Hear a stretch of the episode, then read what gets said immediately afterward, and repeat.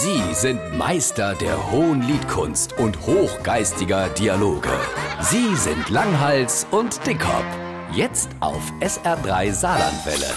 Hast du mitgekriegt, was dem Putzi Jahr passiert ist? Dem seine Frau hat sich den Fuß gebrochen. Das habe ich gehört, aber vom Putzi selber habe ich nichts gehört. Pass auf, dat Helene hat den Fuß gebrochen und muss zwei Wochen in Krankenhaus. Jetzt war ja zu der Zeit ziemlich was los in der Krankenhäuser und alle Leute waren überfordert. Was ja mehr als verständlich ist. Genau.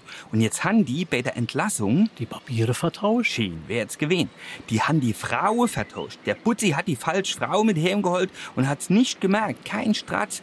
Monatelang hat er die falsche Frau dahin. Kannst du dir so etwas vorstellen? Das muss der doch gemerkt haben, wenn er, wenn er die angeguckt hat, dass die ganz anders aussieht. Ich mein, du weißt, wie das ist.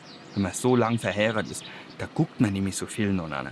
Man sagt ja auch, man sieht sich mit anderen Augen und so. Aber der muss da doch gemerkt haben, wenn sie miteinander geschwätzt haben, dass die ja eine Stimme hat. Ich mein, du weißt, wie das ist, wenn man so lang verheiratet ist, dann schwätzt man auch nicht mehr viel miteinander. Auf jeden Fall hat die Geburtstag, die haben gefeiert und wollte anstoßen, da hat der gesagt, Prost, mein Schatz. Und sie, halt ich fest, na. Prost, Mahlzeit.